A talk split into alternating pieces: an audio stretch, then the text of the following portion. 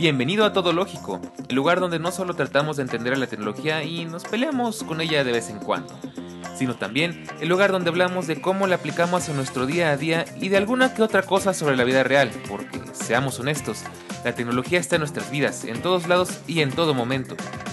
No hablaremos de cosas técnicas porque de eso ya hay mucho en todos lados. Hablaremos de Apple, de Netflix, de Tesla, de cómo me quedé sin batería o de cómo Siri se metió en mi conversación. En fin, de nuestro mundo moderno. Todo lógico, de la tecnología, de la web y del mundo, de todo un poco.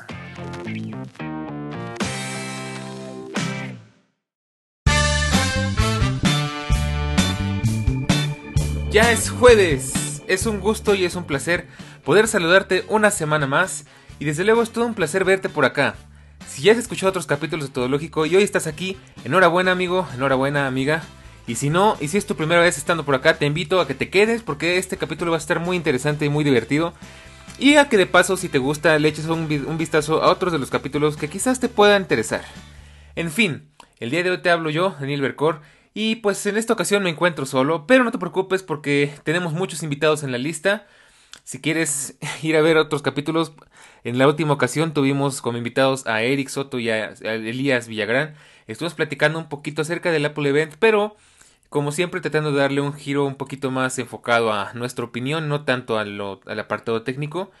Pero en fin, la verdad es que hoy quiero platicarte de algo que tenía mucho rato pensando eh, quería integrar otra faceta de mis cosas, eh, de mis gustos en todo lógico, y eso es los viajes. Te voy a ser honesto, este capítulo no pensaba que lo fuera a lanzar hoy, sin embargo, originalmente iba a lanzar un homenaje a Yahoo Respuestas, porque bueno, por si no sabías, Yahoo Respuestas cierra, y si tienes algo interesante que rescatar, te recomiendo que lo hagas, porque ya a partir del 4 de mayo ya no va a estar disponible, es una pena. Creo que el capítulo no quedó tan bien como me hubiera gustado. El chiste era recapitular, vaya la, valga la redundancia, algunas de las preguntas y respuestas más absurdas y extrañas. Posiblemente lo publique como un extra este fin de semana. Pero bueno, el día de hoy estamos aquí para hablar de algo que creo que es mucho más divertido y mucho más interesante, por lo menos eso espero. y es de los viajes. Como ya te habré platicado y si no has escuchado, eh, pues te lo, te lo hago saber. La tecnología es solo uno de mis grandes gustos en esta vida, es una de mis facetas, pero tengo otros gustos, como ya te había comentado en otros capítulos y en otros lugares. Soy artista gráfico, eh, amateur, la verdad es que yo no me, no me puedo considerar profesional, pero bueno, algo se gana, que es lo importante. Me gusta mucho escribir, me gusta mucho la música, me gusta mucho... Vaya, ¿qué te puedo decir? Me gusta mucho cocinar, me gusta hacer muchas cosas. Y una de las cosas que me encanta hacer es viajar, aunque la verdad es que casi no tengo la oportunidad. ¿Qué más quisiera yo que tener un podcast dedicado a viajes o tener incluso un canal de YouTube dedicado a viajes? Es mi sueño, pero mi estilo de vida no me lo permite. Sin embargo, hace, un, hace unos meses, bueno, prácticamente tiene como un mes, tuve la oportunidad de viajar después de un año de reclusión, después de un año de angustia y cosas feas de la pandemia. Y me tomé la libertad y obviamente fue con toda la seguridad del mundo. Así que bueno, te voy a platicar algunos tips y mi experiencia en este viaje. Eh, obviamente vamos a tomarlo desde la perspectiva tecnológica, sin dejar de lado también unas cosas muy interesantes que te quiero contar respecto a este viaje, no necesariamente muy apegado a tecnología.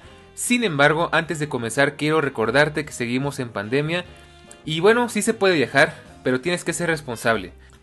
Viajar es seguro siempre y cuando respetes las medidas de salud. No porque sales de tu casa ya tienes que dejar de usar cubrebocas, no, no porque salgas de tu casa tienes que dejar de lavarte las manos, de respetar la distancia. Eso es básico y tenemos que seguirlo haciendo, no importa en qué lugar estemos, no importa si el lugar al que vas está en otro semáforo epidémico, tienes que seguirte cuidando porque de eso depende que el viaje sea todo un éxito y que a la vuelta no termines enfermándote y enfermando a otras personas. Dicho sea de paso, también es muy recomendable hacerte una prueba de COVID antes de viajar o por lo menos si no te la quieres hacer, eh, cuidarte lo máximo posible. Primero que nada para que tus vacaciones no se arruinen y segundo para que no eh, vayas a contagiar a otras personas fuera de tu ciudad. Y segundo, de regreso lo más recomendable es aislarte unas dos semanas para minimizar el riesgo de contagio, sobre todo si vives con otras personas. Y yo diría que ahí sí sería muy recomendable que te hagas una prueba de COVID para saber que todo esté bien y estés tranquilo y puedas hacer tu vida normal. Una vez dicho esto, amigo, amiga, agarra tus maletas, prepara tus gogles, prepara tu traje de baño, Prepara tu sombrilla, tu sombrero, lo que vayas a llevar, tus gadgets de preferencia. Siéntate, ponte cómodo o donde quiera que estés, no importa, porque vamos a viajar y te voy a contar algunos tips y algunas recomendaciones, además de, contarte un poquito de mi experiencia de viaje. La verdad es que hay cosas que de verdad creo que merece la pena contarse, aunque no tengan que ver con tecnología.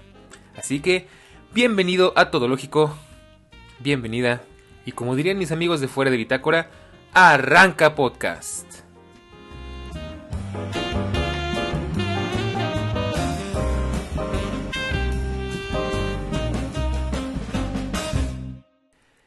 Empecemos por lo primero. Antes de salir de viaje hay que planearlo.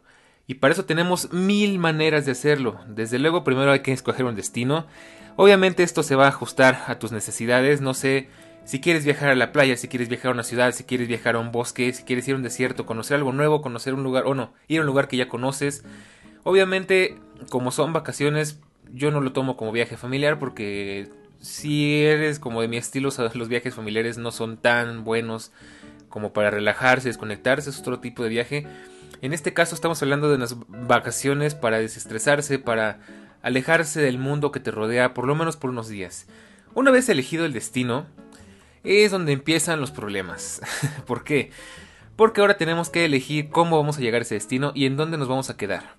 La verdad es que es una, es una cosa bastante complicada porque aquí entran temas de presupuesto, entran temas de tiempo, entran mil y un cosas pero suponiendo que ya tengas más o menos establecido en qué tiempo vas a ir y cuánto te piensas gastar, aquí empieza mi primera recomendación.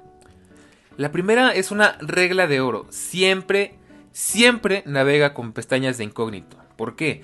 Porque cuando estás buscando ya sea un vuelo, un hotel o la renta de un coche, eh, algo por el estilo, es típico que este tipo de páginas te generan cookies, o sea que empiezan a rastrear tu actividad con el chiste de saber qué estás viendo, qué estás haciendo, ¿no? Entonces, es una regla básica para viajeros. Cuando estés buscando reservar un hotel, una, un vuelo, eh, inclusive, bueno, todo lo que comentamos, es muy importante que navegues en modo incógnito. ¿Por qué? Porque las páginas de este tipo de cosas manejan, tienen una política un poco extraña. Digamos que, obviamente ellos quieren vender y, mientras más caro puedan vender mejor. Eh, ya del volumen no hablemos, ¿no? Eh, ¿Y qué hacen para vender más caro? Ok, es muy simple. Usan una trampa y esa trampa es que cuando tú estás revisando un vuelo, vamos a suponer que el vuelo por persona te salía en dos mil pesos ida y vuelta la primera vez que lo revisaste, en no sé, en una en la, aerolínea, vamos a ponerle un nombre, Aerolíneas Palmera, ¿no?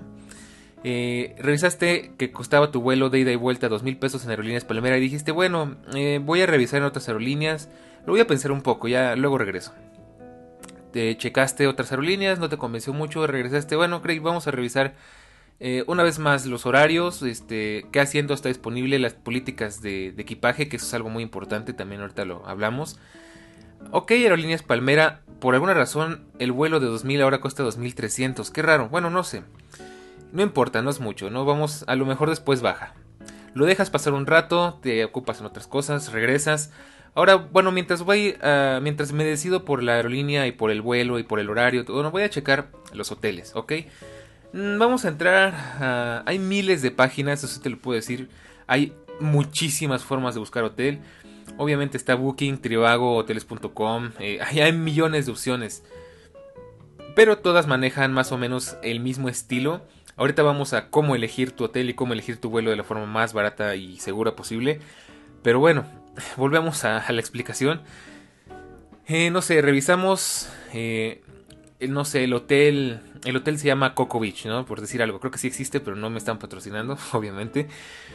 En Coco Beach en la noche costaba 4 mil pesos. Y dices, bueno, está bien, voy a checar tus opciones, cierras la, ventana, la pestaña y te vas, ¿no? Ah, pasan, no sé, unas horas, unos días, regresas a ver a Aerolíneas Palmera y ahora resulta que el vuelo ya no está en 2300, ahora está en 2800. ¿Qué rayos está pasando? Bueno, pues lo que está pasando, eh, antes de que termines de espantarte, checas el hotel de Coco Beach y resulta que también subió de precio. Y dices, ¿qué rayos? ¿Qué está pasando? ¿Si por qué esto subió de unas 2, 3 horas subió tanto de precio? Bueno, la respuesta es que no subió de forma global. Subió porque te están rastreando y te quieren convencer a toda costa que compres y que compres más caro. ¿Cómo funciona? Muy simple. Como te están rastreando, eh, digamos que tiene una forma en la que te empiezan a meter presión. Entonces, como ves que sube más y más de precio, llega un punto en el que te desesperas y dices, no voy a permitir que suba más de precio, lo voy a comprar en este preciso momento. Y un boleto en Aeropalmera te costaba mil, dos mil pesos por persona, ahora te terminaste pagando tres mil simplemente por no activar el modo incógnito. Esto, repito, es muy importante. Ahora, ¿qué otra recomendación te podría dar? En mi experiencia me he dado cuenta de que el mejor tiempo, bueno, esto varía mucho, esto es un consejo típico de viajes. Eh, dependiendo de si el vuelo es nacional o internacional, recomiendan que te esperes, bueno, que, que, reserves con cierto tiempo de anticipación. Yo la verdad es que no tengo experiencia en vuelos internacionales, jamás he salido de mi país, México. Sin embargo, te voy a hacer la recomendación que yo sé acerca de los vuelos nacionales. Creo yo que lo más recomendable es reservar primero que nada en horarios poco populares. Lo más popular cuando es un vuelo de llegada es muy temprano en la mañana y lo más popular cuando es un vuelo de salida o de regreso es en la tarde o la noche. Obviamente esto con la idea de eh, aprovechar el tiempo, ¿no? A mí me quedó muy claro que en esta ocasión tenía la opción de salir súper temprano de la Ciudad de México. Mi destino en esta ocasión fue Cancún, afortunadamente. Y bueno, eh, había una opción que podía llegar a Cancún a las 10 de la mañana, una cosa así, en mi hotel que afortunadamente estaba muy cerca del aeropuerto, y ahorita les platico de, de en dónde me quedé. Pues iba a llegar a las 11, 12 a más tardar, pero el check-in es hasta las 3 de la tarde y es, por experiencia, es muy, muy incómodo tener que estar esperando porque no te dan tu habitación, a veces no te puedes cambiar, tienes que cambiarte en un baño público del hotel para poder ir a la playa. No es lo más cómodo, la verdad, y llegas hiper cansado. Yo, en experiencia, cuando he tomado vuelos así de temprano, te tienes que madrugar.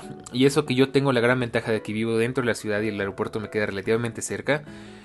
Pero aún así tienes que llegar mínimo unas dos horas antes, sobre todo en este momento donde la pandemia nos complica todo, absolutamente todo. Entonces, bueno, afortunadamente en mi caso eh, no había mucha gente en el aeropuerto en esta ocasión porque elegimos bien las fechas, eso es algo muy importante que tienes que tomar en cuenta. Pero bueno, eh, en fin, la cuestión es, otra recomendación que te puedo hacer es reserva en un horario que no sea tan popular Obviamente sin sacrificar todo un día de tu viaje. Lo que más puedes hacer es reservar un horario, no sé, que llegues a las 2, 3 de la tarde. Eh, mucha gente no le gusta llegar a esa hora precisamente porque ya están perdiendo, entre comillas, un poco de tiempo. Pero yo creo que no está mal, no pasa nada. Realmente dos horas no van a hacer una gran diferencia. Entonces, eh, de esta manera podemos evitar que una, el vuelo sea más caro y dos, que puedas viajar un poco más cómodo porque vas a viajar con menos gente. Entonces, bueno, esa es la primera recomendación. Bueno, la, esa es la primera recomendación. De la mano con siempre navegar con tu navegador, valga la redundancia, en modo incógnito. Recuérdalo porque eso es muy importante, eso te va a ahorrar muchos, muchos dolores de cabeza y mucho dinero, por supuesto. La segunda recomendación que te puedo hacer es, ah, eh, devolviendo al tema de las páginas. Hay muchísimas opciones para buscar hoteles, para buscar vuelos, para buscar transporte. Y entre esas están Booking, Kayak, Trivagoteles.com y demás. Hay muchísimas opciones, yo solo estoy nombrando algunas. Y yo creo que están bien como referencia porque te pueden ayudar a, buscar a través de filtros qué es exactamente lo que estás buscando, qué tipo de hotel quieres, cuánto estás dispuesto a gastar, si ofrecen alimentos, si no ofrecen alimentos. Inclusive hay algunos hoteles que te ofrecen el transporte del hotel al aeropuerto y de regreso. Eh, bueno, mejor dicho, del, aeropuerto al hotel y de regreso. Y bueno, eh, yo aquí me di cuenta de que te puedes volver loco, dependiendo del destino al que vayas. Pueden haber miles de opciones y de verdad yo estuve días buscando eh, la opción que más se ajustara a mis necesidades. Y bueno, la verdad es que llegó un punto en el que estaba tan saturado de información que estuve por tirar la toalla y decir, sabes que ya no quiero ir a ningún lado. Entonces, ¿qué te puedo recomendar? Yo creo que la mejor opción es, primero que nada, que tengas muy claro, muy establecido qué es lo que quieres y que, bueno, que estés dispuesto a, ser un poco flexible con tu presupuesto. A veces nos planteamos un presupuesto fijo, neto, y encontramos opciones que por mil pesos, dos mil pesos más se salen y ya no podemos este, elegirlas.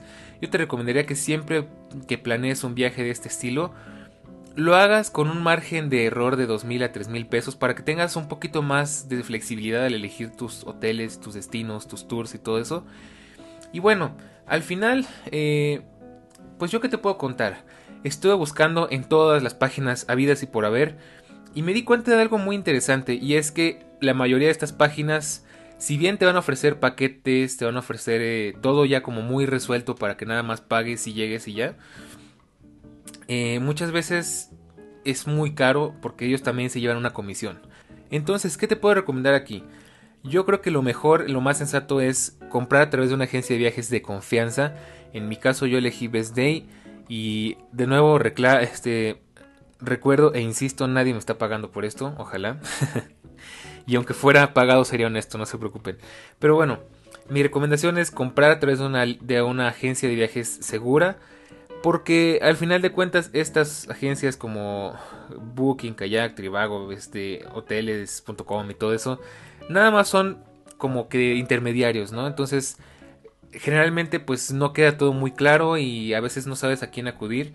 De hecho, por ahí yo estuve investigando y mis, vuelos me salían más baratos en Aeroméxico por alguna extraña razón. Las cosas están cambiando, entonces bueno.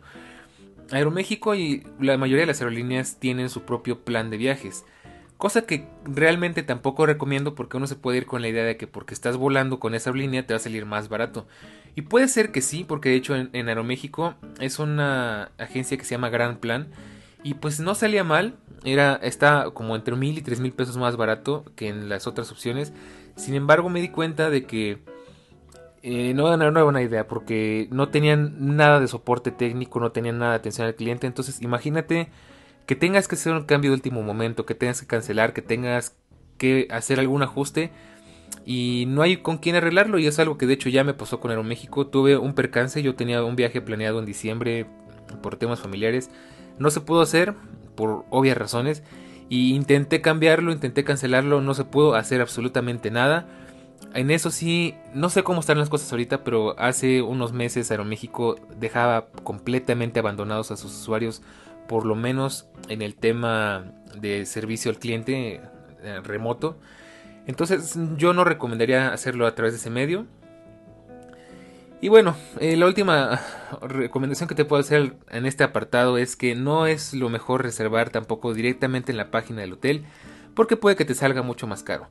¿Cómo es posible entonces que en, a través de una agencia de viajes te pueda salir más barato? Pues es muy simple.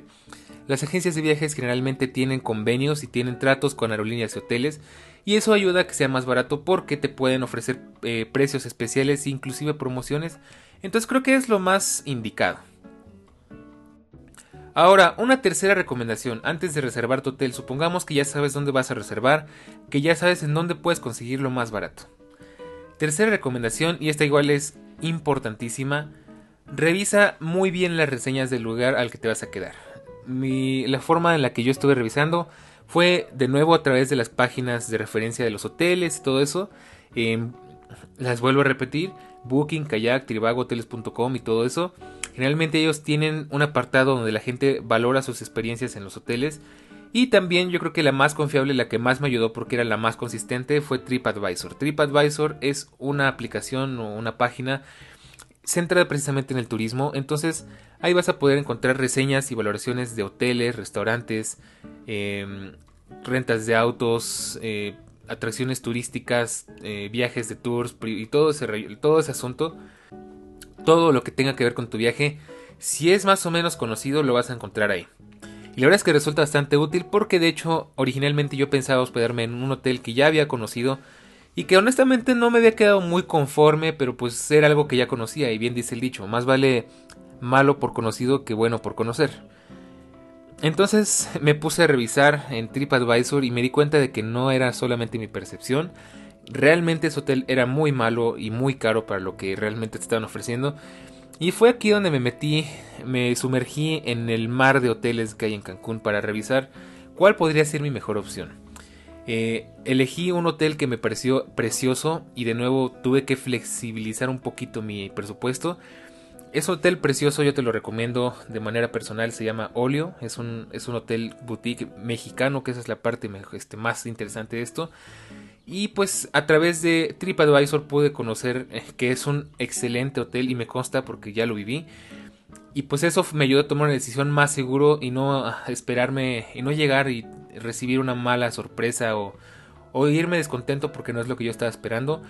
Con TripAdvisor y seguramente otras aplicaciones, pero esta es la que yo utilicé, pude eh, conocer más o menos la experiencia de otras personas y lo mejor es que es muy reciente, entonces hay gente que valora el hotel desde hace dos días, ayer, inclusive gente que apenas anoche se fue del hotel, ¿no? Entonces es una muy buena referencia. Pero bueno, supongamos que ya tenemos el hotel y el transporte, que es lo más importante. ¿Ahora qué? Es aquí donde vamos a pasar a otro apartado tech más sencillo, más fácil de digerir. Y es, ¿qué aplicaciones deberías instalar en tu dispositivo para prepararte? Bueno, la verdad es que esto es algo muy importante para tener todo listo y que no te, de nuevo, que no te agarre desprevenido ya en el, lugar.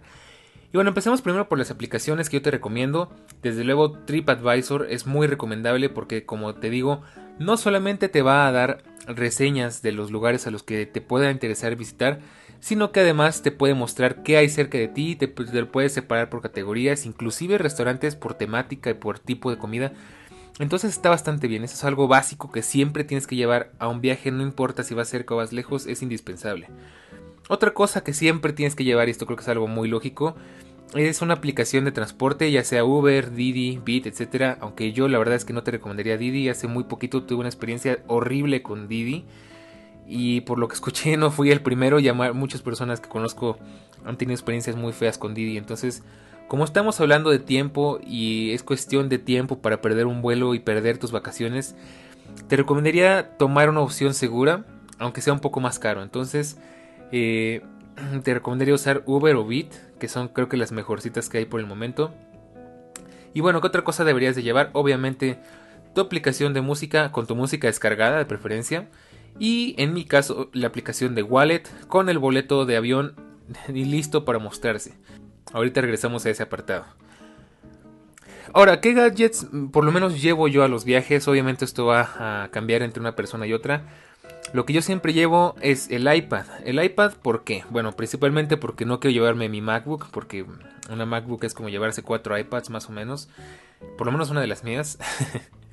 y la llevo más que nada no para trabajar, em, tampoco es muy cómoda para ver películas en el avión y así, pero es muy buena porque como ya tiene la posibilidad de abrirte páginas como computadora de escritorio, de vez en cuando se llegan a necesitar hacer algunas cosas em, y es, es recomendable que siempre lleves alguna alternativa para poder conectarte y resolver alguna situación desde tu computadora o desde tu tablet.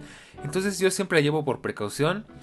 Ya me ha pasado un par de veces que he necesitado resolver algo y el iPhone a veces no es muy bueno para resolver algunas cosas. Entonces el iPad es muy buena opción.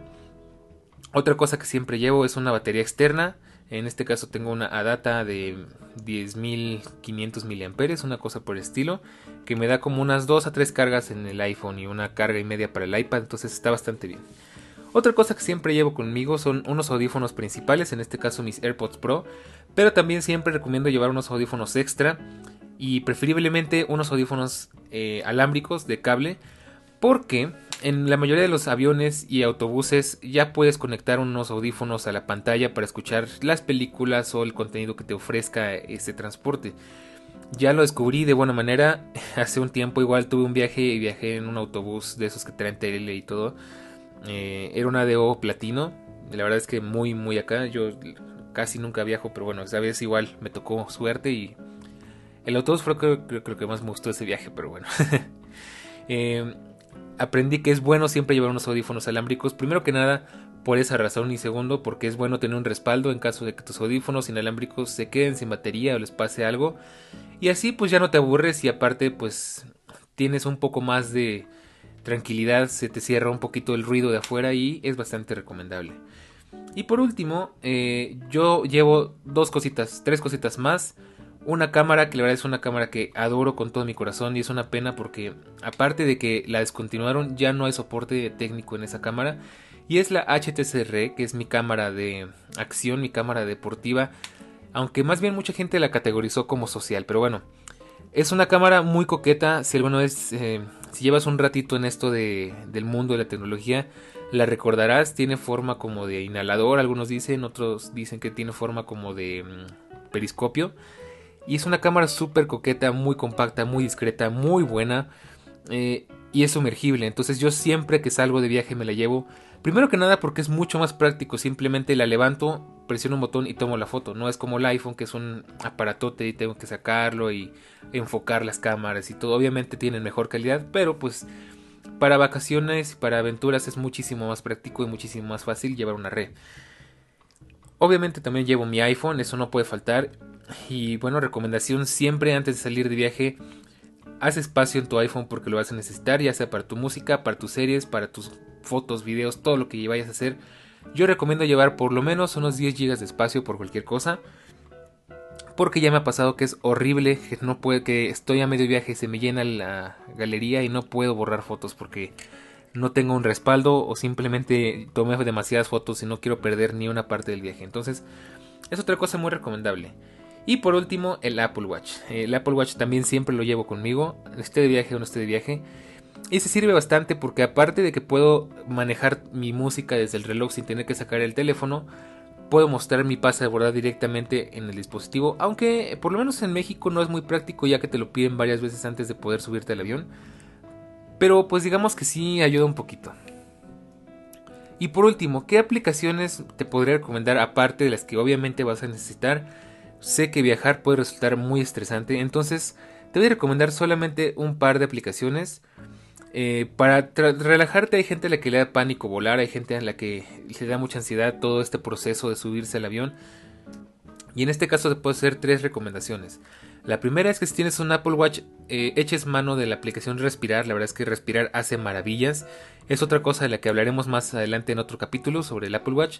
Pero bueno, eh, antes de llegar a eso, otra aplicación que te recomiendo mucho es una que se llama Endel, que es música digamos que tiene como que ciertas temáticas, te pone música ambiental. El chiste es relajarte, el chiste es ayudarle a tu mente a salir de esa situación de estrés. Y por último, pues no está de más que si tienes eh, Spotify o Apple Music, eches mano de una de las listas de música para viajar. Hay veces que son muy buenas. O incluso música relajante, eh, por lo menos en Apple Music se llama chill. Eh, hay muchísimas opciones y la verdad eh, es algo muy bueno porque viajar puede resultar muy estresante, sobre todo si es eh, en vuelos muy largos o si es en lugares con mucha gente.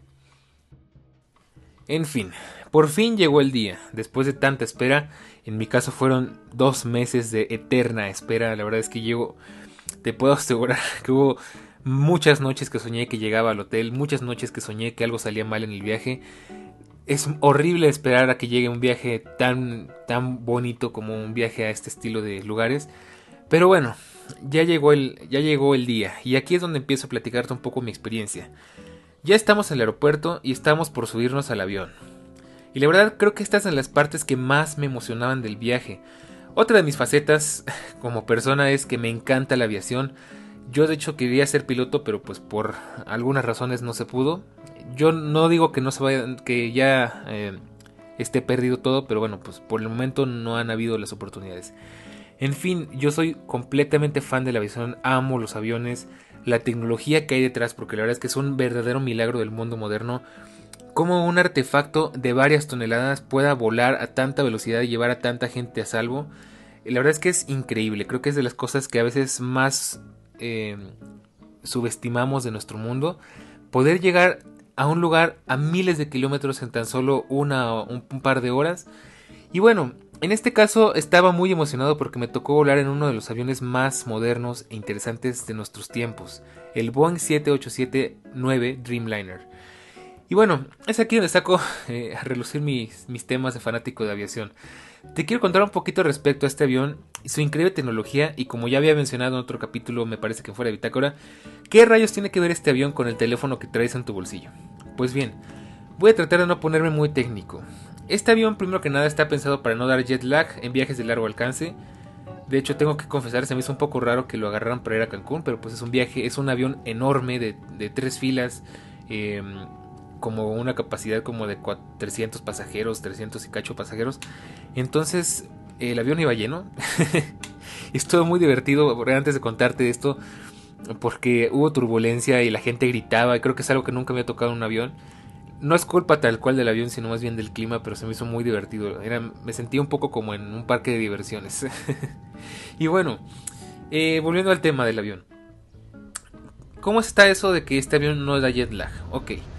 Eh, no sé si tú estarás consciente de que en tu dispositivo, generalmente, no sé decirte los Android porque yo no soy usuario de Android, pero en, en, los dispositivos Apple tenemos dos tecnologías. Tenemos True Tone en la pantalla y uno que se llama Night Shift que digamos que pone tonos más cálidos en tu pantalla a cierta hora para que puedas dormir mejor. Pues bien, algo similar ocurre en este avión. Resulta que para poder, digamos que adaptarte al nuevo horario, si no sé por decirte algo, vamos de México a España, pues obviamente hay una diferencia de horario de entre 10 y 11 horas. Entonces, pues cuando tú salgas de aquí de día, allá va a ser posiblemente de madrugada. Entonces, para evitar esto, el avión va ajustando el tono de las luces y va, va oscureciendo o iluminando la cabina, precisamente para que tu cuerpo se pueda adaptar en el camino y no llegues completamente desorientado y con mucho cansancio, porque podríamos decir que mientras en España es de día, en México tú deberías estar durmiendo, por decir un ejemplo. Y pues eso ayuda bastante, la verdad es que es súper interesante. Y eso no es todo, sino que además tiene otra cosa que me, se me hizo súper interesante de la mano con estas luces. Y es que si alguna vez has subido a un avión podrás darte cuenta de dos cosas. La ventanilla es muy pequeña y tiene una especie de persiana o cortinilla que se baja para que no entre la luz. En este caso es algo completamente diferente ya que las ventanillas son enormes, cosa que si no sabes mucho al respecto pues es un gran logro de ingeniería en un avión, ya que las ventanillas son la parte más frágil y más pesada de un avión. Pero bueno, eh, sin ponernos, sin poner mucha atención a eso, hay algo más interesante todavía, que es algo que seguramente más va a resaltar a tu vista. Y es que este avión no tiene persianas, no tiene este, cortinillas, no tiene nada por el estilo. Simplemente tiene dos botones debajo de la ventanilla. Y lo que hacen es oscurecerla de forma electrónica. ¿Cómo es posible esto? Eh, bueno, te lo voy a resumir de forma muy, muy sencillita por encimita. Las ventanas electrocrómicas tienen, digamos, un material que está entre, digamos, el cristal como tal, que reacciona a la electricidad. Entonces, cuando pasamos electricidad a través de este, bueno, este em, material, cambiamos su polaridad y esto hace que se vuelva oscuro que es exactamente lo que pasa en el avión. La verdad es que es muy interesante porque, como sabrás, y bueno, si no lo sabes también te lo explico, la razón por la que te piden que abras las ventanillas o bueno, que levantes las, persianas en el avión a la hora del despegue y el aterrizaje es por seguridad, es para que tu vista se pueda adaptar mejor a la luz ambiental en caso de que tengas que evacuar el avión. Pues bien, en este caso es muy interesante porque como no hay persianas, el avión automáticamente eh, transparenta o abre la luz en todas las ventanas a la vez. Y pues imagínate qué interesante sería en un vuelo intercontinental volar, estar volando sobre el Océano Pacífico o sobre Rusia, qué sé yo, a, a medianoche y que el avión simule que es de día a través de las luces interiores, pero que también cuando estés volando durante el día y el avión eh, eh, quiera simular que estás volando, eh, que estás de día, mejor dicho de noche, oscurezca las ventanillas y ponga luz más como nocturna, luces cálidas, azules, moradas. La verdad es que es precioso el avión por dentro. Eh, obviamente todo esto lo vas a poder checar en el hilo de Twitter y en el, y en el álbum de Instagram. Porque si te voy a dejar un par de fotitos para que veas de qué te estoy hablando. La verdad es que es hermoso ese avión. Y es una cosa muy interesante cómo la tecnología ya está llegando a lugares tan inesperados como el avión. Digo, sin tomar en cuenta obviamente que pues el avión en sí es increíblemente tecnológico, pero que ya los pasajeros como tal también podemos disfrutar de innovaciones de este estilo. Otra cosa que se me hizo muy interesante es que este avión es un verdadero gadget volador, como ya te puedes dar cuenta. Frente a tu asiento, en el respaldo frente a ti hay una pantalla táctil. No es una pantalla muy grande, yo calculo que de unas 8 pulgadas más o menos, como el tamaño de un iPad mini, para que te hagas una idea. Pero lo interesante es que como el techo de este avión es muy alto, no puedes simplemente estirar la mano y prender la luz de lectura o prender el botón de para llamar a sobrecargo. Entonces todo eso lo puedes hacer directamente desde la pantalla. Digamos como que medio tesloso ahí el asunto. Pero otra cosa interesante, digamos que eso no es tan impresionante, pero lo que sí se me hizo muy interesante es que tiene un par de sensores infrarrojos para que, por decir algo, en el momento en el que tú lleves la pantalla apagada, ya sea porque querías dormir o simplemente no te interesa el contenido que tienes ahí, pero necesitas hacer algo por alguna razón, ese sensor eh, al acercar la mano enciende la pantalla y eso está bastante bueno porque pues no sé, se me hizo algo muy curioso que nunca había visto en un avión. Ya por último, antes de irnos al meollo del asunto que es el viaje en sí, una última cosa que se me hizo muy interesante. Este avión volaba casi a la velocidad del sonido. Estamos hablando de que íbamos por arriba de los 1000 kilómetros por hora. Te recuerdo que un March o, una, o la velocidad del sonido es, son aproximadamente 1200 kilómetros por hora. Y pues para que te hagas una idea, el Concorde, que es el avión supersónico por excelencia, el más famoso y hasta el momento el único, volaba a dos marchas, o sea, a dos veces la velocidad del sonido.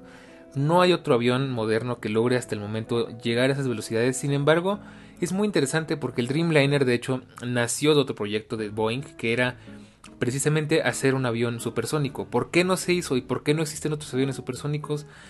Pues porque simplemente no hay el mercado para eso. Las aerolíneas han batallado mucho últimamente, como te podrás dar cuenta, pero bueno, desde antes ya estaba pensado que pues no había forma de hacer un avión supersónico rentable, porque los vuelos en Concorde solían ser increíblemente caros, obviamente solo lo podían pagar unas cuantas personas. Entonces, la mayoría de, los fabricantes de aviones desecharon la idea y se centraron en aviones más tradicionales. Sin embargo, el 787 Dreamliner, la verdad es que se acerca bastante y es un avión muy bonito, muy divertido, es precioso volar en ese avión. Pero bueno, supongamos que tu viaje no es lo suficientemente largo para tener que tomar un avión o simplemente quieres aprovechar la carretera, aprovechar tu vehículo y salir a dar un viaje en carretera de esos que son generalmente inolvidables. ¿Qué te podría recomendar aquí? Pues más que recomendarte qué rutas tomar, obviamente no sé, eso dependerá mucho de ti, de tu país, de tu ciudad. Y del coche, pues obviamente, pues tampoco te puedo dar muchas opciones. Pero de lo que sí te puedo dar opciones es qué aplicaciones utilizar, con qué aplicaciones guiarte en tu camino. Y te puedo recomendar, primero que nada, unas dos. Lo que yo más recomendaría para, para viajar en autopista es Google Maps, porque te da la opción de descargar los mapas. Entonces, obviamente, en las autopistas muchas veces no tenemos servicio, no tenemos señal. Y entonces imagínate que tú saliste de tu ciudad con el mapa configurado para ir a tu destino y en el camino algo pasó y se te borró la ruta y ahora no tienes cómo orientarte. Bueno, eso se resuelve muy simple porque en Google Maps puedes descargar ciudades enteras, puedes descargar, eh, vaya, todo tu recorrido desde que llegas, desde que sales hasta que llegas. Y eso está bastante útil, la verdad es que me ha sacado de muchos apuros. Suele pesar un poquito dependiendo de qué tan lejos vayas. Por lo mismo te recomiendo que tengas por lo menos 10 GB de espacio en tu teléfono. Y otra aplicación que te puedo recomendar, aunque esta sí más bien es bajo tu propio riesgo, es eh, Waze, que es obviamente otra aplicación muy muy conocida entre los automovilistas. ¿Y por qué, por qué Waze? Bueno, Waze a diferencia de Google Maps tiene algo muy interesante y es que te alerta además del tráfico, de las situaciones que puedes encontrarte adelante, vehículos detenidos, baches en el camino, policías, accidentes y demás. Hay muchísimas cosas que te puede, que te puede reportar esto es especialmente útil si vas por una autopista que sí tenga servicio de teléfono. Sin embargo, si te tengo que aclarar, eh, este no hay forma de descargar los mapas y suele, y suele gastar bastantes datos. De una vez en un viaje súper largo como de 12 horas me acabé como 2 GB de datos. Entonces, bueno, si tienes la opción de, de, poder viajar siempre con señal y tu ciudad y tu trayecto te lo permite y si tu plan de datos también te lo permite, es una muy buena opción. Sin embargo, yo sigo prefiriendo Google Maps porque siento que es más seguro y te da rutas mucho más lógicas. A veces, güey, por ahorrarte dos minutos te da un montón de vueltas y te mete por lugares muy extraños. Entonces, esas son las opciones que te puedo recomendar. Y en contraparte, también creo que no te recomendaría, si tienes un iPhone o algo por el estilo, no te recomendaría usar Apple Maps. Por lo menos estamos en México, en Latinoamérica. No sé si en Estados Unidos funciona un poco mejor, pero aquí es una muy mala idea por más, por más oportunidades que le he dado, Google Apple Maps, perdón, Apple Maps desde que salió, como que no ha tenido, eh, no ha tenido el soporte correcto, como que no, no ha empezado con buena, con el, con el pie correcto y suele dar muchos problemas, suele inventarte lugares donde no los hay, te suele mandar por rutas igual extrañas, te puedes incluso hasta perder. Yo creo que Apple Maps solo lo recomiendo cuando estás más o menos seguro de dónde vas y solo quieres una referencia pero sí, evítalo si es posible. Pero bueno, ya llegó el momento ahora sí de platicarte un poquito más de mi viaje. Voy a salir un poco del guion, eh, que hasta aquí había sido un poco rígido, y voy a platicarte un poco mi experiencia. Primero que nada, hablemos del hotel. La verdad es que el hotel estuvo hermoso. Como te digo, eh, se llama Olio, eh, Olio Cancún, y la verdad está muy, muy bonito.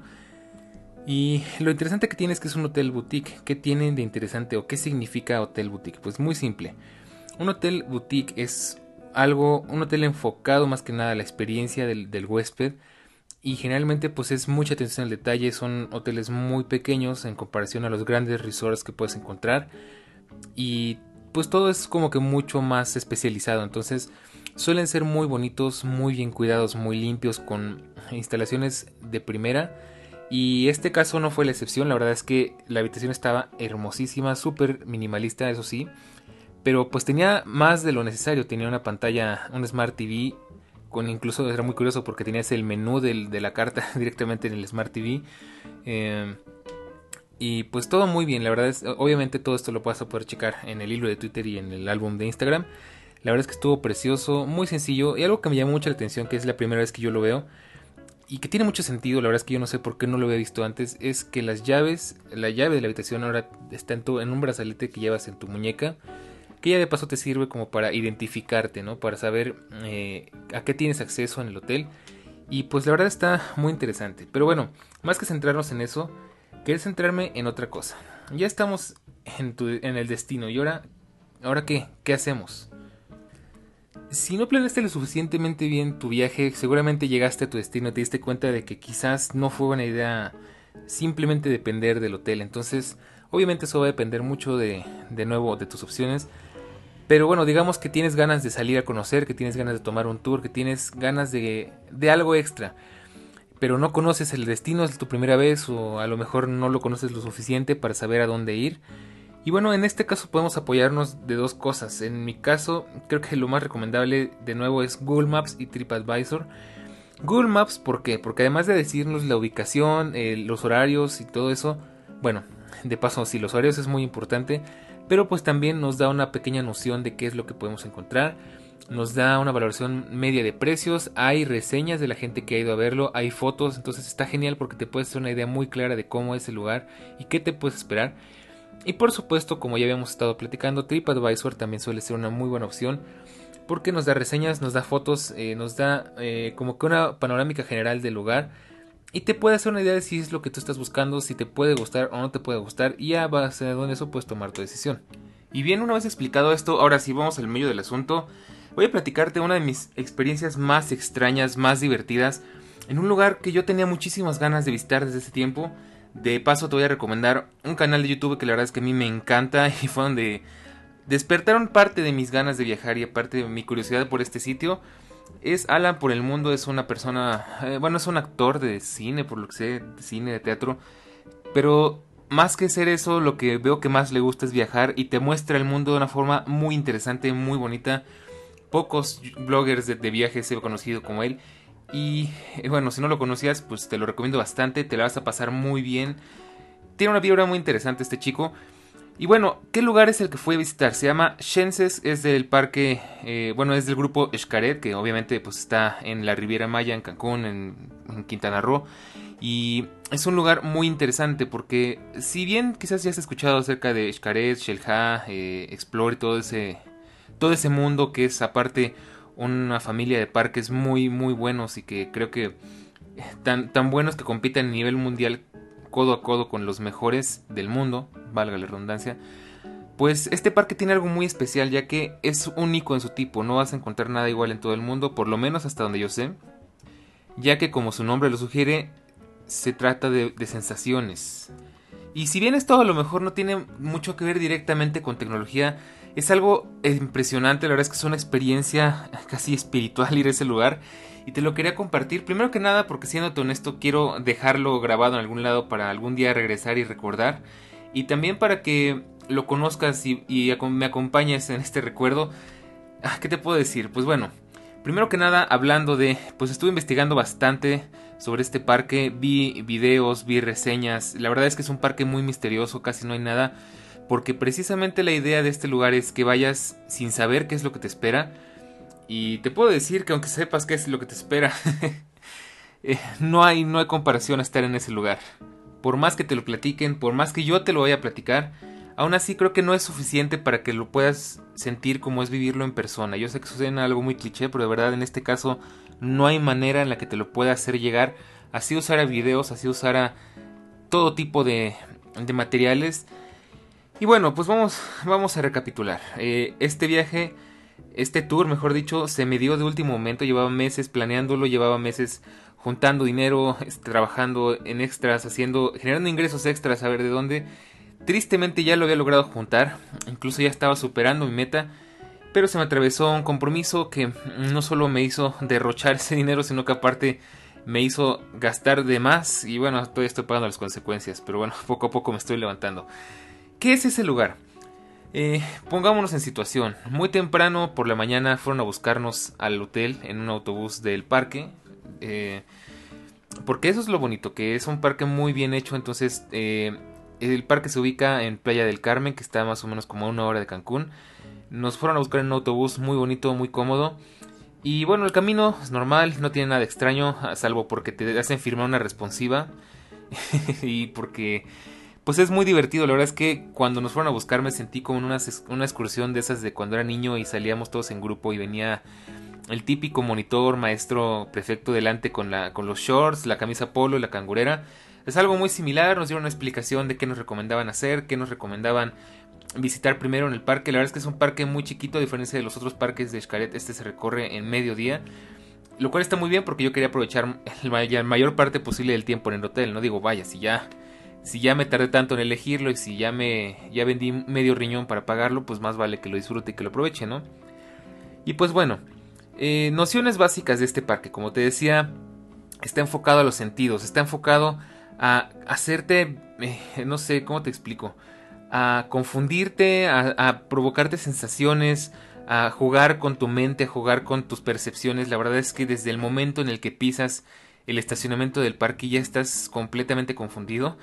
De hecho, incluso desde antes de bajarte del autobús ya estás viendo cosas extrañas. De hecho, me acuerdo, eh, un poquito antes de llegar, eh, había unos árboles flotando. No me preguntes cómo, pero los estaban flotando. De hecho, justo hace rato me quedé pensando, ¿cómo rayos le habrán hecho para que esas cosas floten? ¿Qué tipo de arquitectura es esa? Digo, obviamente todo esto es física, no es magia, pero sí me llamó mucho la atención. Nos bajamos del autobús, eh, pasamos rápidamente a la taquilla Corrimos con la enorme suerte de que el parque estaba prácticamente vacío, no tuvimos que hacer fila para nada. Entonces, entrando, lo primero que nos recibió es un edificio que se llama El Reguilete, que para los que no son de México es, digamos que una especie de juguete de viento que tiene varios colores y le soplas y gira o con el mismo viento gira. Y bueno, pues aquí la idea es que el edificio tenía la forma, entonces en cada uno de los mm, surcos del edificio había un color y los colores iban girando y había música y es como que una experiencia desde que entras súper confusa porque cada parte del reguilete, cada salida o bueno, cada surco es una salida hacia algún lugar.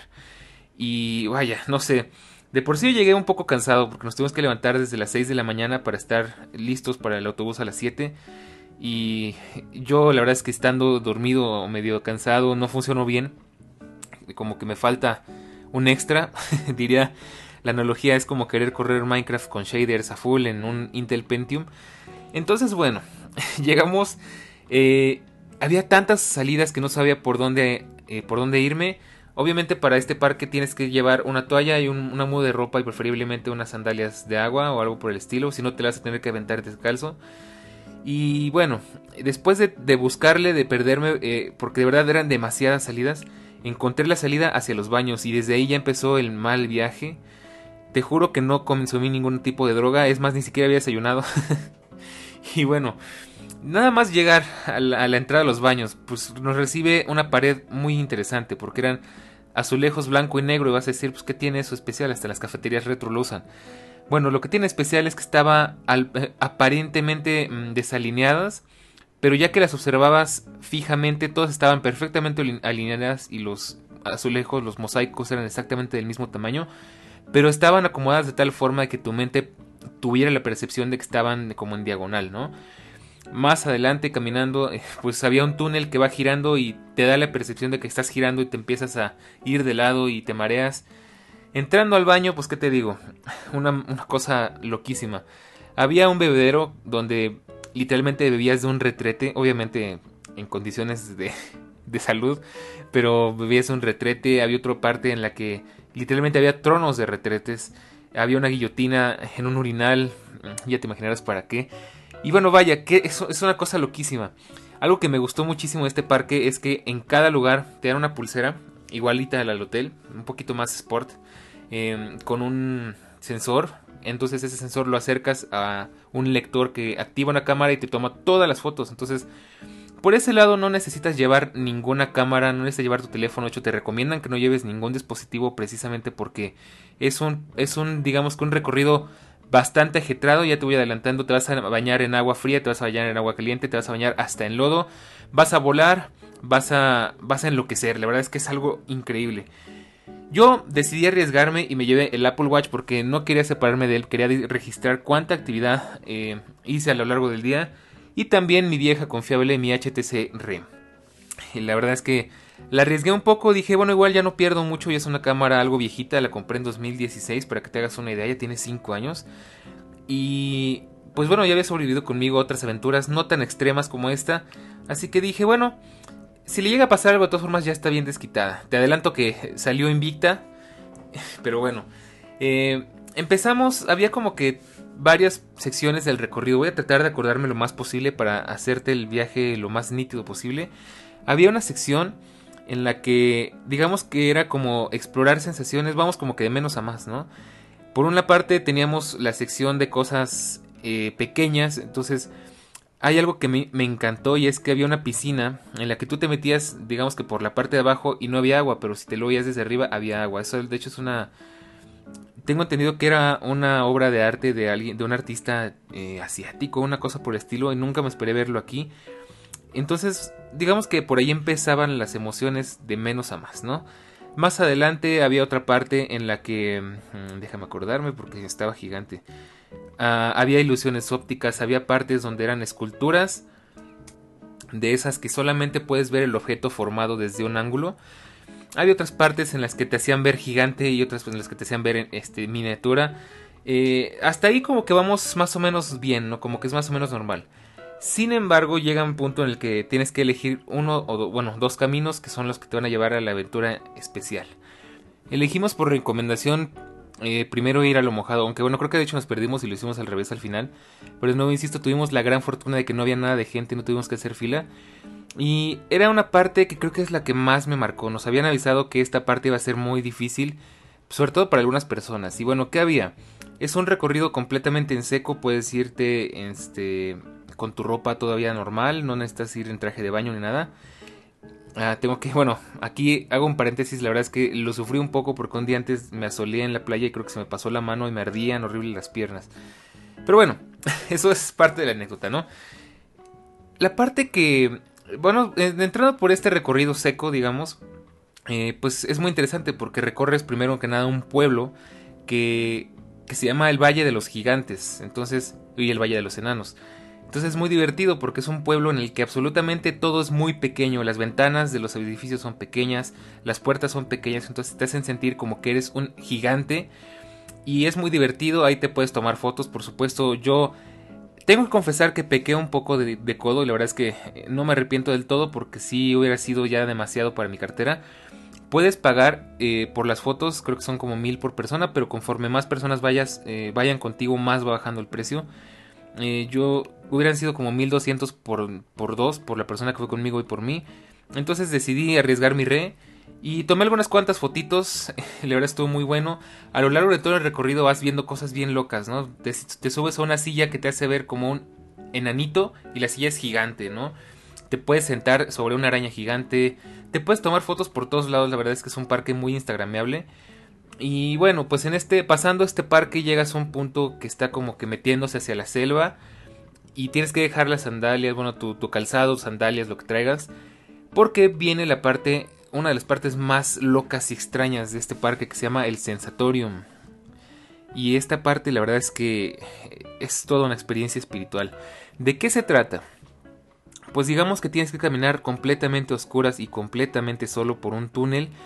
Y, te van bombardeando con sensaciones. Vas tocando a tu alrededor porque tienes que ir con las manos extendidas para no caerte y no tropezarte y no sufrir un accidente.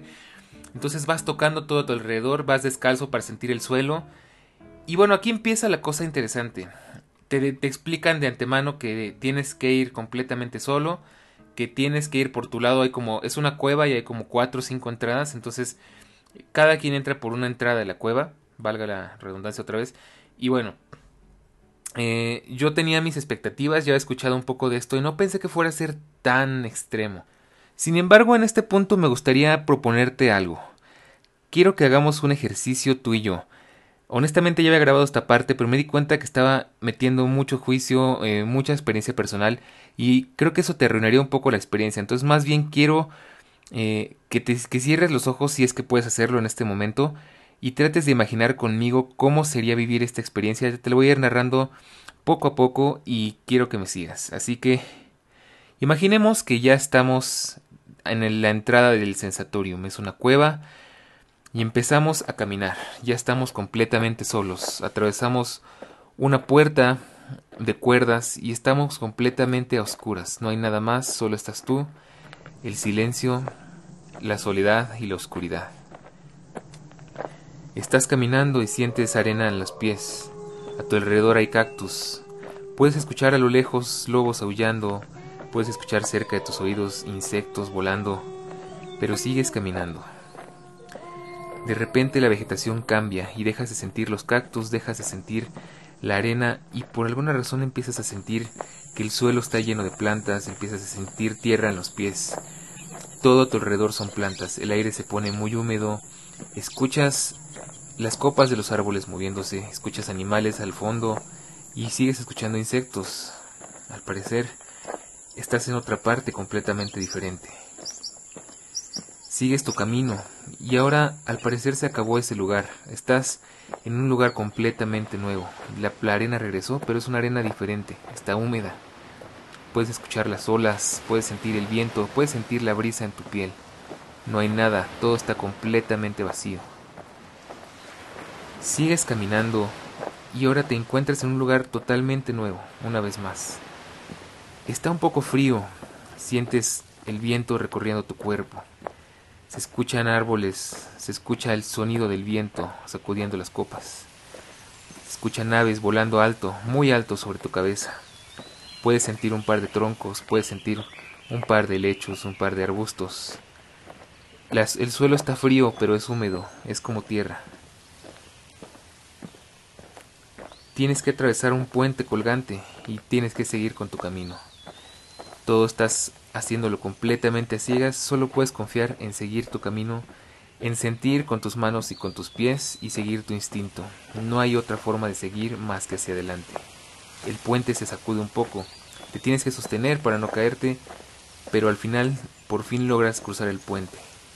Estás en un lugar un poco más cerrado, sigues escuchando el bosque, Sigues escuchando los árboles, las aves, sientes el aire fresco, sientes la tierra fresca y húmeda bajo tus pies. Pero de pronto la tierra se acaba y empiezas a sentir unas piedras grandes, están húmedas, están frías, es un río, tienes que cruzar, tienes que seguir con tu camino. Es muy incómodo, el agua está helada, pero tienes que seguir. Y esto te lleva de nuevo a un lugar completamente diferente. Sigues caminando y entonces llegas a una parte un poco extraña. Te tienes que empezar a agachar. Sientes piedras, algo te está golpeando las piernas. Al parecer estás entrando en una cueva. El aire se pone húmedo, escuchas el eco. Tienes que agacharte porque te puedes golpear. Está muy bajo, tienes que seguir bajando. Y mientras más bajas, más húmedo se pone el aire y más eco escuchas. Lo único que puedes sentir a tu alrededor son piedras húmedas y tibias. Sigues caminando y por fin Después de tu camino a oscuras y completamente a tientas, empiezas a sentir un poco de luz. Al parecer hay luz al final del túnel. Mientras más caminas, la luz más se acerca. Y por fin has encontrado la luz. Tienes que seguir caminando, no hay a dónde más ir. Al fondo de la cueva empiezas a escuchar un eco. Y es una canción que te hace sentir como que has vuelto a nacer. Pero eso no termina ahí porque además ya puedes ver, ya estás de nuevo en la realidad y en las paredes de la cueva puedes ver algunos mensajes. El miedo es solo un obstáculo, eres capaz de superarlo y ser feliz. La vida es un viaje y tienes que vivirla y disfrutar el camino. Eres capaz de hacer lo que sea, la fe puede con todo. Sigues con tu camino y puedes ver que en el techo de la cueva hay una salida, se ve la luz del sol, ya es de día. Caminas un poco más y empiezas a encontrarte vegetación, la selva exuberante, aves exóticas, flamingos, guacamayas. El viaje ha terminado, solo tienes que terminar de recorrer la cueva para llegar al final y por fin volver a la superficie. Pues bien, de este modo termina este pequeño experimento, esta pequeña experiencia. Ya puedes abrir los ojos y ahora quiero seguir comentándote mis nociones, mis opiniones al respecto. Wow, la verdad es que si sales es, es como que te de alguna manera te mueve algo, o sea, no, no, hay forma en la que no te mueva algo. Y al final de todo ese viaje, pues tienes que recorrer toda esa cueva y pasar por debajo de cascadas, ver, ver lagunas, ver animales, aves específicamente, ver la vegetación tan hermosa de la jungla. Y al final de eso, por fin sales de la cueva y, bueno, ¿qué te puedo decir? Es una experiencia que tienes que vivir. Porque yo te puedo decir, yo he vivido por cosas muy fuertes, cosas que espero que nadie tenga que pasar. Y me hubiera encantado que en uno de mis peores momentos hubiera podido tener la oportunidad de vivir algo como esto, porque de verdad me hubiera cambiado el chip por completo. Fue algo hermoso, me quiero acordar de esto toda mi vida hasta que tenga que regresar, pero bueno, creo que es la primera vez y la primera vez es la más impactante. Y bueno, pues saliendo de esta cueva, eh, em, ahí no terminó la cosa, porque hubo cosas todavía igual no sé si tan tan pegadoras como esta, pero cosas muy interesantes. Obviamente, bueno, pues terminando este recorrido te toca regresar, entonces ahora te toca pasar por el pueblo de los enanos o el valle de los enanos, entonces ahora es al revés, ahora todo es exageradamente grande, las puertas son enormes, las ventanas son enormes, los banquillos son de metro y medio para que te puedas sentar. Yo no me sentí tan fuera del lugar porque yo soy muy alto, mido 1,83. Entonces, eh, bueno, estuvo interesante, estuvo muy divertido. Ya salimos y regresamos al reguilete, ¿no? Que digamos es como que el, núcleo, la parte central de la, del parque. Y eh, bueno, aquí no acaba la cosa porque, bueno, tengo que decir, obviamente el recorrido no lo grabé porque esto creo que es algo muy especial que no se tiene que grabar, se tiene que vivir. Y mm, creo que eh, sobreestimé un poquito la red porque tomé muchas fotos en la cueva ya saliendo y mm, se veía muy poquito, pero todo lo que puedas rescatar lo vas a ver en, los álbumes y en, el hilo de Twitter, no te preocupes. Salimos y regresamos al rilete, nos fuimos a cambiar porque ahora se viene la parte mojada. Y, oh dear, aquí viene otra parte muy loca y muy interesante. Para esta sección del parque, ahí sí te recomendaban que ya te cambiaras, que de preferencia llevaras ropa que se pudiera mojar. Yo venía bien preparado, traía mi traje de baño, traía una camisa de, surf, de surfeo, de surfing y pues de entrada te dicen que te vayas descalzo porque no vas a tener dónde dejar las, las sandalias. Bueno, sí vas a tener dónde, pero las vas a dejar abandonadas un buen rato. A todo esto te dan un locker ya incluido con el precio, así que eso no es ningún problema. Yo dejé mi teléfono, dejé mis cosas, mi cartera con 5 pesos y todo. Y no hubo ningún problema, los 5 pesos ahí estaban, el teléfono ahí estaba. y bueno, eh, en, esta, en esta sección del parque también eh, atraviesas por cosas muy divertidas y muy interesantes. La primera y que te igual me dejó completamente choqueado, completamente confundido, fue una parte que se llama Pueblo Chueco. Y no sé si quizás alguna vez te tocó vivir la experiencia de la casa del tío Chueco, que por lo menos en mi infancia y en mi ciudad fue muy popular, que era una casa completamente desnivelada, todo estaba inclinado y todo, era muy extraño porque te confundía a nivel cerebral. Digamos que eh, las cosas que tenían que bajar subían, las que tenían que subir bajaban, era muy extraño. Bueno, pues ahora imagínate eso, pero multiplicado por, ¿qué será? Por 20. Es una calle completa, es como si fuera un pueblo, un pueblo de puras casas y te podías meter a varias. Es loquísimo porque desde que entras te confundes porque pues hay unos, hay unos riachuelos a los lados de la calle y vas viendo cómo el agua va subiendo y tú vas caminando y vas sintiendo cómo aunque parece que vas de bajada te cuesta un poquito subir, ¿no? Todas las casas están disparejas eh, y hay cosas muy divertidas, los letreros son hilarantes, hay muchísimas cosas muy mexicano, eso me encantó. Y es una experiencia que sí te deja así como, ¿qué rayos está pasando? ¿Dónde estoy? ¿Por qué me siento tan confundido? Y bueno, pasando de eso, eh, eso toma muy poquito, pero la verdad es que es otra parte que amé de ese parque. Eh, al final te encuentras una pequeña iglesia, que es por donde digamos que tienes que salir. Y aquí viene la siguiente aventura que igual me encantó. Esta parte de la aventura se llama eh, Spa. Obviamente a los de Xcaret les encanta ponerle X a todo, entonces es Spa en vez de Spa. Dato curioso, en Yucatán y en Quintana Roo la X se pronuncia como Sh, entonces no es Holbox, es Holbox, por decirte algo. Y bueno, en este caso es Spa, ¿no? Eh, ¿Y qué tiene interesante el Ishpa? Bueno, pues es... No sé por qué a los de Xcaret les encanta hacer todas unas cuevas, por lo menos en este parque. Entonces, desde que llegas, digamos que sales detrás de la iglesia del pueblo chueco, hay una explanada donde hay unas hamacas para relajarte, para acostarte. Yo la verdad es que venía más que tostado, entonces no me quise poner en el sol ni por cinco minutos. Y me metí directamente a la cueva. En la cueva había cosas muy interesantes. Primero que nada, eh, era introducirse a un río de agua salada, pero a una temperatura, yo calculo que a unos 35 grados, estaba muy calientita. Y pues es muy divertido porque es un río completamente, o sea, en, la extensión de la palabra, es un canal de agua en el que vas flotando, vas, vas relajado, es con, con luces, es este... Si vas acostado vas viendo el techo de la cueva y ves las, las formaciones rocosas, todo es muy bonito, muy relajante. Y bueno, aquí eh, pues es, es, es padre, ¿no? Después de esto viene una sección bien loca porque al final de este río te tienes que dar un cubetazo de agua fría, por no decir helada. Eh, que bueno, eso es muy normal en los spas, es muy normal que te hagan como cambios de temperatura, se supone que es relajante y, le hace bien a tu cuerpo en ese tipo de situaciones. Y tengo que decir que a mí me ayudó bastante a, resolver un poquito mi dolor de, de piel.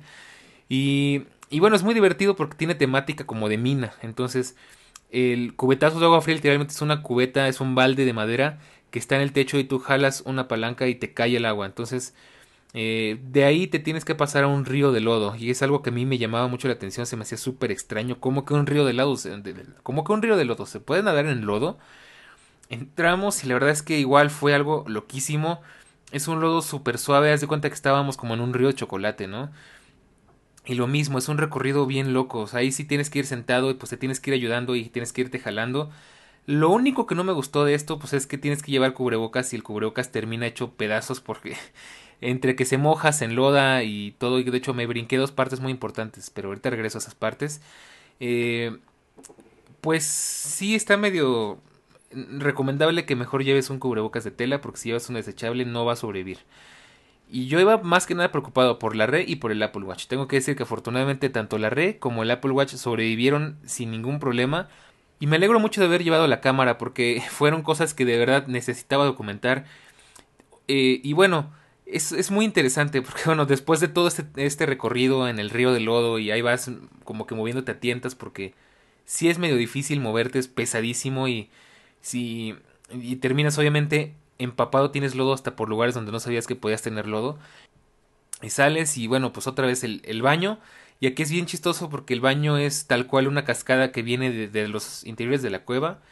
Y después de ahí hay un túnel de agua, se llama el túnel de lluvia, que es literalmente te avientan agua por todas partes y te mojas y...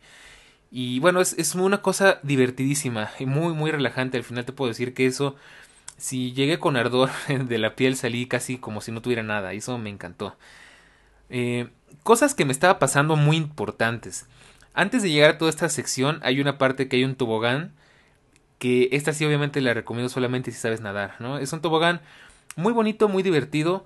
Eh, te avientas eh, y vas pasando como que por un túnel, ves luces y todo. Terminas en una especie de gruta y sales. Y lo que sigue es tobogán es algo que igual me gustó muchísimo. Creo que no lo puedo disfrutar al 100 por lo mismo de que iba muy quemado de las piernas y nada más tocarlas me ardían horrible. Pero bueno, se llama el vuelo del ave o una cosa por el estilo.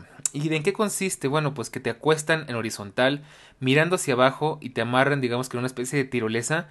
Y pues la idea de esto es muy bonito porque se supone que te lanzan y vas volando con los brazos extendidos, completamente acostado. Y vas viendo, vas sintiendo el aire, vas viendo todo bajo tus pies, bueno, bajo tu cuerpo. Eh, vas volando, es una libertad muy bonita. Lo que más podría acercar a cómo se siente volar, supongo yo, sin volar en un avión, ¿no? más volar como un ave. Estuvo increíble esa experiencia. Y bueno, pues qué más te puedo contar. Hubo cosas muy locas. Me gustaría dejártelo más claro, pero creo que es algo que de verdad tienes que vivir y no me quiero tardar más en eso porque solo te quiero dejar con las ganas. La verdad es que de nuevo nadie me patrocina, pero esto vale 100% la pena. Y yo creo que además, pues dentro de lo que cabe es muy seguro, yo no vi, yo no sufrí ningún percance, no tuve ningún accidente, siempre me sentí bien acompañado. Y pues fue un parque hermosísimo, la verdad es que fue muy divertido, sobre todo el sensatorium me dejó una marca profunda en mi ser. Y, y, pues es muy recomendable, está lleno de arte, está lleno de ingenio mexicano. Hay árboles de limonada, por cierto. hay una parte en la que sales y literalmente sale una llave de un árbol, abres la llave y te da limonada fría. Eh, hay otra parte en la que hay un corazón gigante latiendo en una sala completamente blanca. O sea, cosas loquísimas que sí, eh, como diría mi expresión, es, te deja muy mal tripeado. Es como si, no sé, no necesitas ningún tipo de droga porque sales de ahí totalmente enloquecido, ¿no? Al final es una experiencia que dura más o menos unas 4 o 5 horas, pero sales con una perspectiva completamente diferente. O sea, no sé cómo explicártelo. No sé si alguna vez te haya pasado que viste una película y te metiste tanto en la película que saliste como medio desubicado, pues haz de cuenta que es algo así, pero mucho más fuerte. Y bueno, pues básicamente esto fue el, viaje por este, por este parque tan bonito. Eh, ya de regreso, pues si regresamos muy temprano, llegamos al hotel a las 4, entonces tranquilamente pudimos aprovechar la comida, pudimos descansar un rato. Mi Apple Watch me sorprendió porque además me registró un 300% de actividad. Yo tengo mi actividad marcada, ahorita te digo, en 430 calorías por día. Y bueno, pues haz la cuenta, 300% más todo mi círculo de ejercicio, más todo mi círculo de pararse. Fue una completa locura. Ese día quemé como 3000 calorías nada más en el parque. Y pues fue, fue genial. Y me encantó poder llevar mis dispositivos. Me, me encantó poder acompañarme del HTC No saben qué cariño le tengo a esa cámara.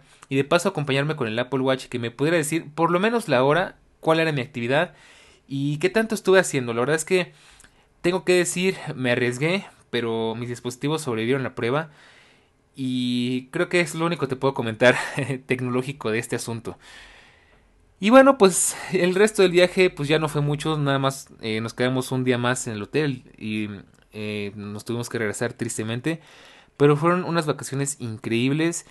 Y yo te invito a que si en algún momento viajas, eh, tomes mano de estos consejos, porque la verdad eh, yo no es que sea muy bueno viajando, no es que tenga mucha experiencia, pero ya a base de algunas malas experiencias he aprendido cómo es correcto, cómo es la mejor forma de viajar. Eh, con todos estos tips que ya te pasé. Y bueno, si tienes alguna otra pregunta o algo con lo que yo quizás te puedo ayudar, sería buena idea que también me los comentaras y vemos de qué manera esclarecemos esas dudas, ¿no? Ya para finalizar, pues el hotel muy bonito, lo tuvimos que dejar, pero muy amables, la verdad es que me encantó. De regreso, lo mismo me tocó volar en otro 787 Dreamliner, aunque este era, como dato curioso, era un poquito más pequeño porque hay varias versiones de este avión. Y pues fue un viaje inolvidable, creo que mucho tuvo que ver el parque, el Chances. Eh, yo iba con muchas expectativas y aún así las superó. Y pues muy feliz, aunque sin embargo tengo que decir que hubo una tragedia en este viaje. Y es que no sé qué pasó, no sé cómo pasó, no sé si fue culpa mía, no sé si fue algo que ya estaba dicho, no sé si fue algo que ya estaba esperando a que sucediera. Eh, resulta que mi iPhone 10, después de tanto presumírtelo, después de estar tan orgulloso de él, después de estar hablando tantas maravillas de mi iPhone 10 y que me lo quería quedar por, por muchos años más y todo ese relajo, murió. No murió por completo, sin embargo la pantalla me empezó a dar problemas, el touch dejó de responder en la parte, creo que una de las partes más importantes de la pantalla, que es justo donde están los botones de, regresar, donde está el teclado, eh, cambio de teclado numérico, los emojis, entonces prácticamente mi iPhone quedó inutilizable en un, en un 30%, entonces tristemente mi iPhone murió. Ya lo reemplacé, pero eso es algo que te quiero platicar en otro capítulo porque aunque tengo un muy buen dispositivo en su lugar, no estoy muy feliz con él y te voy a platicar en mi próximo capítulo, no sé si en el que sigue en la próxima semana o dentro de dos semanas, pero ya te platicaré mis aventuras, mis peripecias para tratar de conseguir mi iPhone ideal. Y bueno, pues de esta forma llegamos al final de mi viaje y llegamos también al final de este podcast. Espero que de verdad te la hayas pasado muy bien, que te haya servido de algo, que estos tips en algún momento te pueden servir como me han servido a mí. Como siempre te invito a que nos sigas en nuestras redes sociales en Twitter como arroba todológico-fm y en Instagram como todológico-fm y mi Twitter personal como arroba Bercor. En las redes sociales de, de Todo Lógico, por supuesto, vas a poder encontrar algunas de las fotos y cosas que estuvimos platicando en esta ocasión. Y pues no nos despedimos porque, como siempre digo, la conversación sigue en las redes sociales y nos estamos viendo la próxima semana. Fue un verdadero placer tenerte por acá y esperamos seguirnos encontrando más adelante. Te deseo muy buenos días, muy buenas tardes o buenas noches y nos estamos viendo muy pronto. Todo lógico, la tecnología, la web y del mundo, de todo un poco. Hasta la próxima.